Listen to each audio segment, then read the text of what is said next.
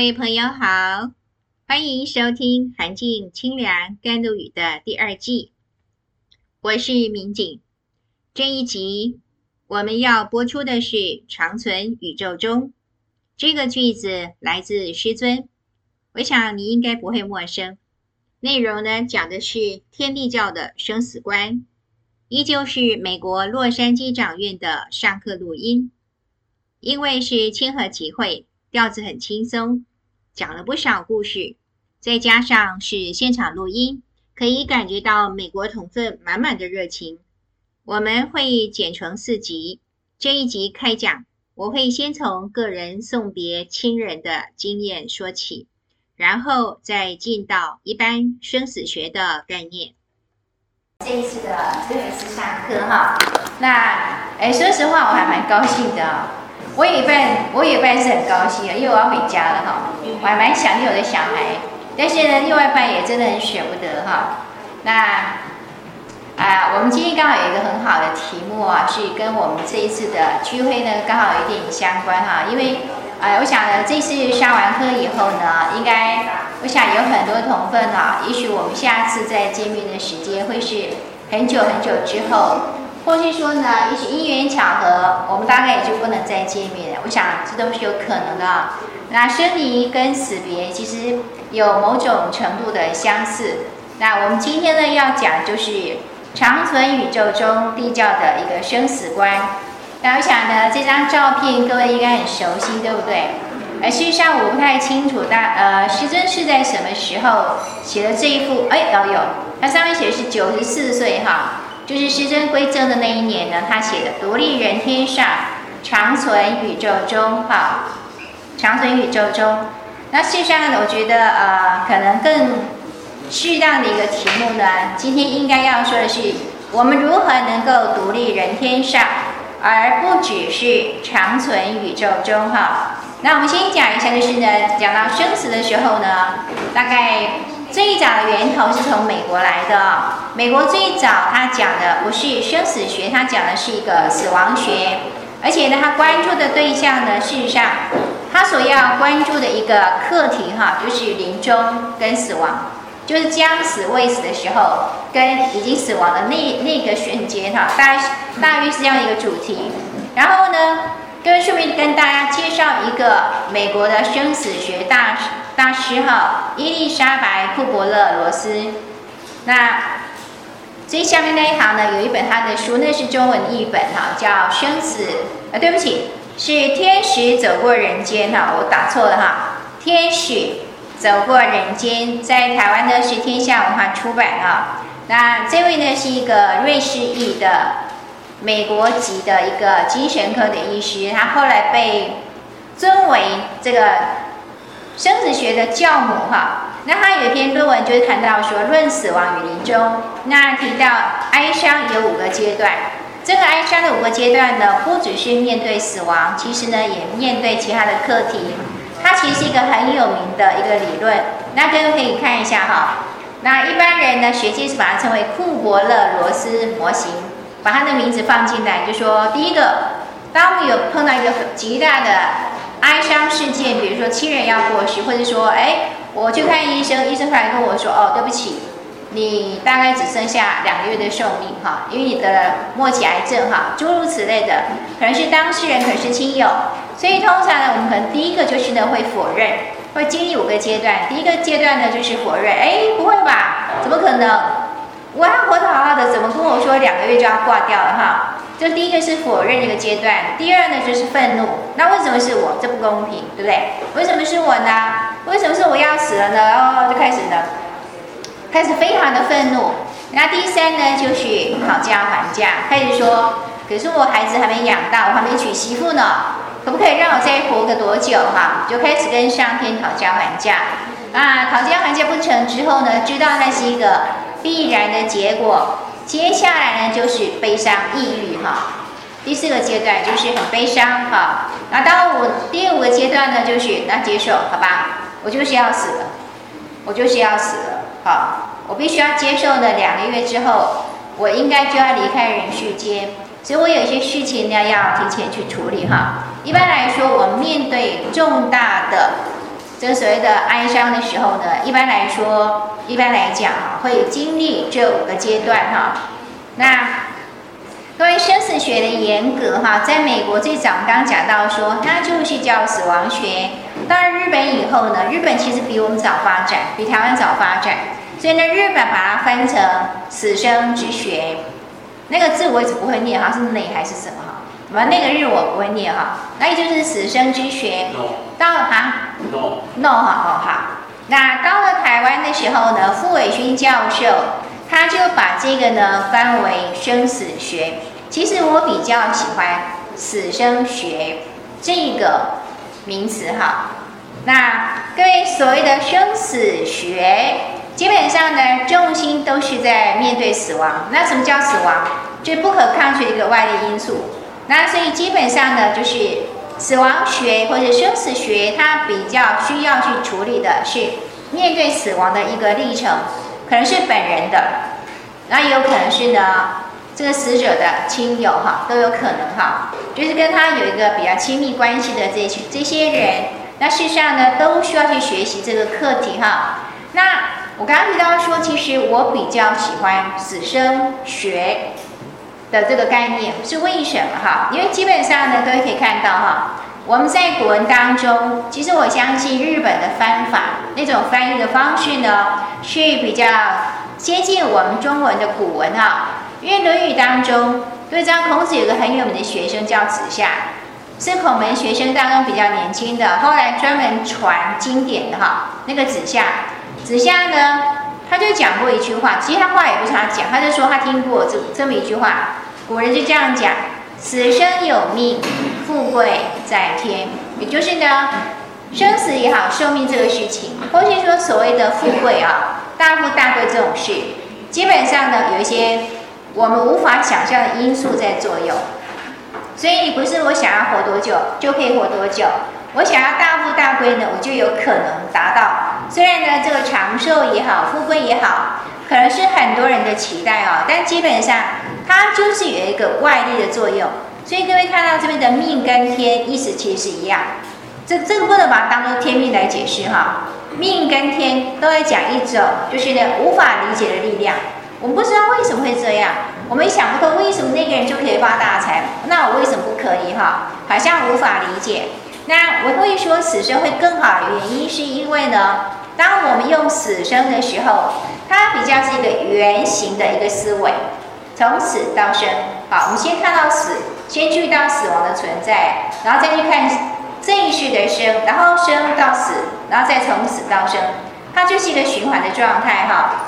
那所以呢，用死生学的时候呢，可以把我们跟现代的那种所谓的无限生命的概念相结合。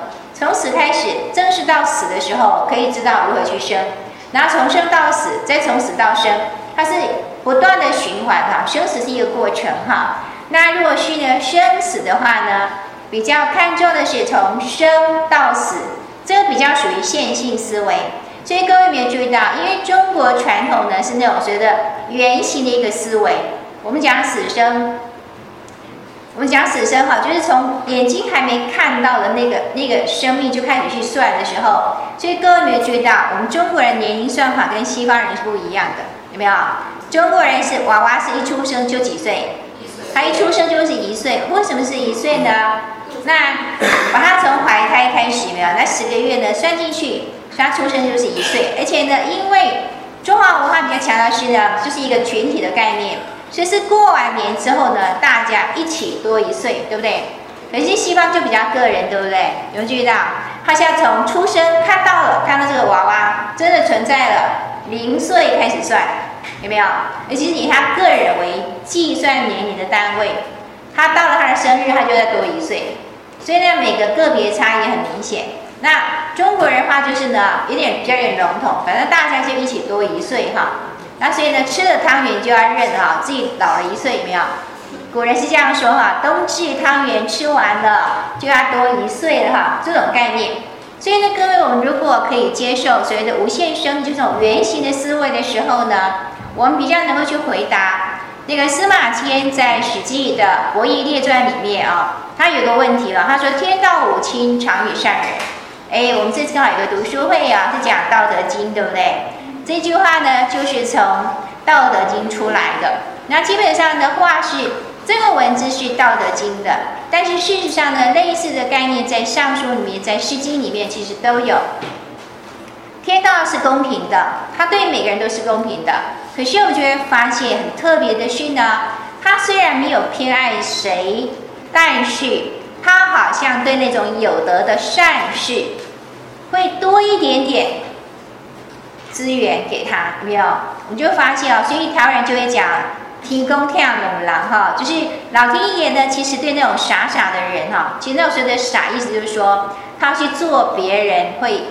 算计的事，会觉得说那个不划算的事情，可是呢，这些傻人，也就是呢这些善知识呢，他们就是乐意，所以呢，上天自然而然愿意多一点点资源给他们哈。那所以呢，司马迁就问啊：“天道无亲，常与善人。”这是古人都讲的话，但是呢，是也那个字念也哈，是也非也，真的他是对的呢，还是错的呢？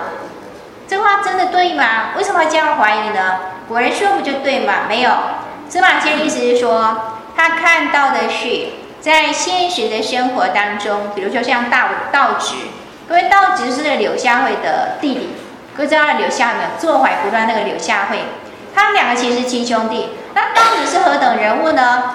当时出了名的大盗，超级有名的大盗，打家劫舍的哈。可是呢，司马迁就说他活得好得很呐、他又长寿，然后又有钱，你说这怎么回事？可是呢，像孔门学生当中最有德性的、最聪明的那个颜回，偏偏早死，对不对？然后伯夷叔齐的是贤人，但是饿死，你说这怎么回事呢？我无法理解。所以他到最后他就讲一句话，他就说呢：“天道无亲，常与善人，是也非也。”这话真的是对的吗？那各位，如果我们说把原型、原型的一个思维放进来的时候，我们纳入了无限生命观，我们就更能够理解。事实上呢，把生命拉长去看的时候，正义会得到彰显，对不对？有好人是可以得到好报的。但是呢，在你把时间弄弄短哈，截一小段的时候，好人经常都是吃亏的，对不对？有没有？那所以呢，各位。如果说我们在常诵的那个《奋斗真经》里面，不是有句很棒的话哈，各位可以把它记起来，就是“雷忘绝观”，有没有？“累忘绝观”就是说，当我们的立足点够高，视野够宽、够大的时候呢，其实我们再去看人世间很多的事情，那个因果关系是一清二楚的。所以我会觉得正义当然是好的，正义当然是好的哈。好，那死生之学哈。我们回到讲到一个个人经验啊，事实上我会觉得说，我早先都在讲经典。事实上，生死学这个题目呢，是后来天太和道场，各位知道它就是我们天地教的第三大道场，对不对？主要是地曹哈。那去那边的，就是他们在安排课程的人员跟我联络，跟我说，我们可不可以来讲这个生死学哈？当然，这个是圣训，各位知道吗？师母哈，慈恩圣母，她后来就有圣训，就是说希望呢，天太和道场，既然是地朝的一个代表的道场，是不是可以去发展生死学？从这个角度去切哈，就是天朝、人朝、地朝不同的道场，是不是有可以做出一个分隔出来？他们开始去发展生死学。那他找上我的时候，我自己后来想一想，我觉得说，哎，其实挺有意思啊，因为对我这一生，我有生以来就这一生。的第一个记忆，其实就是跟死亡相关的。我还很小，我就一直记得，就是我记得我当时很小，然后我就看到我的父母，他们很难得出门，因为很难得一起出门。那我妈妈就抱着我那个第二个弟弟了。我那年其实就是以西方人来算，大概三岁多，不到四岁的时候。那我就记得，我父母呢就一起出门。然后呢，妈妈手上抱着一个娃娃，那是我的弟弟。其实我完全记不起他长什么样子，因为他还活着的时候，通常都是在我背上。就是我是大姐啊，我是老大，他是老三。那所以呢，我妈妈常让我背着他，就让我背着他，所以他基本上都是在我背后。他的长相我完全没有印象。那但是呢，那一天就他们就一起出去。出门之后呢，后来回家的时候还是一起回来。但是回来之后，我母亲就走进房间。那个房间其实就是我们家很穷哈，所以那个房间就是用木板隔起来。我就听到我母亲用一种非常痛苦的声音哦，放声大哭，那个声音好清楚，我从来没有听过我母亲这样哭。然后呢，我看我我就看到我爸爸走进那个，我们那时候算是大家庭，有好几户哈，住就是跟我伯父他们住一起。他就走进厨房，我看不到他，但是我非常清楚的听到我母亲的哭声。从此以后，我就再也没有看到我弟弟。那之后我才知道说，他是因为医生误诊，所以就没了。那没了之后呢，医生收下他的遗体去处理，然后所以他怎么处理我不知道，反正反正我那种穷人家，正在去办办去处理那个孩子的遗子，大家有困难，所以从此以后是再也没有看到我弟弟。然后再就是呢，我小时候常跟着我大伯父啊去卖布，他会把我带着，因为我很小，他就他自己就是他的孩子比较大，他就把我带着，然后到我们家附近的菜市场去卖布，那我就跟着他。我记得常蹲在他旁边，就看着那个人来人往这样子。然后卖完货的时候呢，他就有带我去杂货店买一颗糖，让我让我吃糖哈。反正我也很开心，跟着伯父感觉很开心这样。那可是有一天，他突然间就被人家抬着回来，就放在那个大厅堂的中间，就放地上了。他就是整个人躺在那边，然后大家躺了半天，他就没了。他好像可是喝酒喝到好喝到怎么样？其实我小时候搞不清到底发生什么事。他躺在那里，然后玩到，然后之后就开始办丧礼，然后他就不见了。然后再就是呢，我四伯母，再就是我四伯父，然后再就是我祖母，就一个一个又在就在一个大家庭里面。所以其实我从小就经历死亡。那我经常就有一个一个疑问哈，那如果人死了，他们本来都跟我都很近，我们就住在一起啊。他是去哪里呢？他去了哪里呢？我其实那是我从小就的疑问哈。那所以呢，我其实小时候常会反复的做一个噩梦哦，一直做同一个噩梦，那一直做到我差不多可能一个到成年，我都还常做这样的噩梦哈。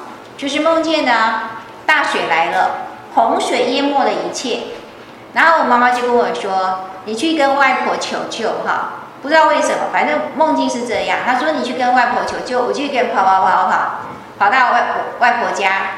然后去了之后呢，哦，又完一番曲折之后呢，等回到家的时候，就发现呢，我们家人全部都不见了，然后只有一箱咸鱼。也不知道为什么是一箱咸鱼哦，我在菜市场看过，就是一箱咸已死掉的鱼啊，就放在那边。那不晓得为什么在梦境中知道那一箱鱼。其实就是我的家人，我的爸爸妈妈，我的弟弟妹妹，然后就开始放声大哭，会哭到醒过来，知道那个是梦，但是还是很伤心。那这样的梦呢，其实我反复出现过很多次，一模一样，都是去求救，然后回来就看到哎，一箱钱币在那边，那个梦境非常非常的清楚啊。所以我其实后来更大，你会知道说，其实我的潜意识当中，对于那种亲人过去的那种悲痛，其实我是没有能力去处理的。他就变成我的梦境，经常回来找我哈。那我上回也跟同呃跟各位同分分享过，就说其实我是从一个同混哈，就是准备混完四十万声黄高念完了，我就要跑掉的一个这么一个哈，就是反正很不爱天地教的一个人哈。到后来我我去闭关之后呢，就是莫名其妙跑去闭关，当然那个莫名其妙，哈知道是其实是仙佛的慈悲。我就去闭关，闭了关之后呢，我终于成为同分了。那那一年其实就是五期高教班。那我后来才了解为什么去闭关，莫名其妙想去闭关，是因为呢，我的弟弟就要走了。那是我第等于是我第三个弟弟哈，他是我们家的老四哈，他其实小我五岁而已哈。那所以他是二十七岁的时候，就在他的生日，其实就是他的生日，觉得是一个很奇怪的那种。很奇怪的巧合啊！他的那个死亡证明上面写的就是他的生日同一天，完全重叠哈，就很奇怪，就刚好在人间待了二十七年的时间。那我觉得说，我后来解读是因为仙佛知道他就要离开，所以呢，把我找去闭关。那那一期的闭关，其实那个圣序是非常非常殊胜的哈。那一期的闭关，它的有一个天人文化的主题，它是延续第四期高教班的，就是呢天人文化，呃，类似就是后来的那个什么天人文化新探讨，收的那些圣训，里面全部都在讲所谓的生死学，人死后他的灵体怎么样离开等等等等。其实我们先进去讲一点点，但是呢，到了那个五期高教班的圣训就讲的非常非常的清楚哈。那因为呢。在闭关的时候，我就每天读这些圣训，而且那时候说说一开始还有点糊里糊涂的，不太懂。但是呢，每一天早上那个圣训导读都是吕光正，就是光正就在前面带着哈，然后我们就读读读，所以读得很非常的通透。那闭关还没有结束，我弟弟走，所以我就请假出去处理我弟弟的事情。那这个事情过去很久之后。我才终于了解，把这个两个事情都在一起。我说哦，我为什么会让我去闭关？那其实是，其实他等于在帮我打预防针。因为我一直觉得说，如果没有这些生死学的圣训的话呢，我的悲痛呢，大概不是那样。所以我比较能够在我弟弟他的意外发生之后，比较理性的去处理他的一个。所有的后续的事宜哈，比如说帮他诵经等等等等哈，这些我是比较能力去处理的。然后呢，也因为这些理性的一种思维，让我在那段时间可以比较平静一点点。所以日后其实有很多年的时间，我大概足足过了二十年之后，才终于比较想到我弟弟过世的时候，我比较没那么痛。这个时候还是这样。那所以呢，人死后究竟去哪里呢？究竟去了哪里哈？我母亲高教班的圣训，各位如果想读的话，我确定我们图书馆有那个柜子里面有那个天人文化新探讨，它其实就是那些圣训的一个集结。各位有兴趣的话呢，可以去看哈。那所以我就想到一句话，各位应该听过尼采，对不对？就算没读过他的东西，大家知道他有这么一个哲学家，非常有名的哲学家。我觉得他有一句话讲得非常非常好。他说：“哈，只要让我知道为何，我就可以安然接受这世界的任何。我知道为什么，对对？为什么是这样？所以有很多的事情，也许我就可以接受。当然，这是一个理想层面的，对不对？理智上如此啊，通常在情绪上、感性上，我们还是需要经过很长时间一个天人交战，哈。”